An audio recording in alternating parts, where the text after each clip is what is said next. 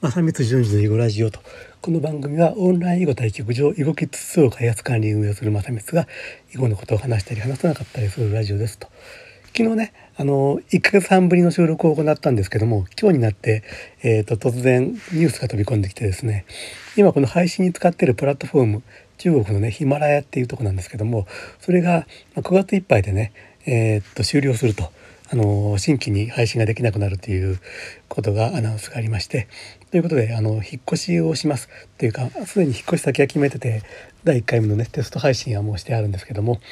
あのタイトルはね全く変わらずの「ま田光淳二の囲碁ラジオで」えーと、スラッシュ W の With っていうことですね。With WIZ TH の With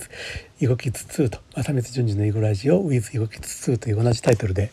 やりますけれども、えーとまあポッドキャストでね聞いてられる方はえっ、とえっと、手数ですけどもねあの検索し直していただいて、えっとまたあの登録をお願いしますと。まあ、新しく利用する配信元っていうのはアンカーっていうとこで、まあ、まあ、これもねこのヒマラヤと同じように、まあ、Spotify とか Apple、Google えー、Amazon その他いろんなところにポッドキャスト配信ができるというプラットフォームででここはね2年前にね、えー、一昨年に Spotify に買収されたんですよね。ということでまあそういう意味ではこれからこういうポッドキャスト配信のまあデファクトスタンダードになっていくかなっていう感じもありますということででそこからね、えー、っとこれまでと同じように今いろんな、えー、っとポッドキャストのねプラットフォームに、えー、配信をしていこうと思っていますと。まあ、あのヒマラヤされてる方でヒマラヤ終了するってことでどうしようかなと思ってる方おられると思うんですけどもとりあえずこのもうあのあちこちにね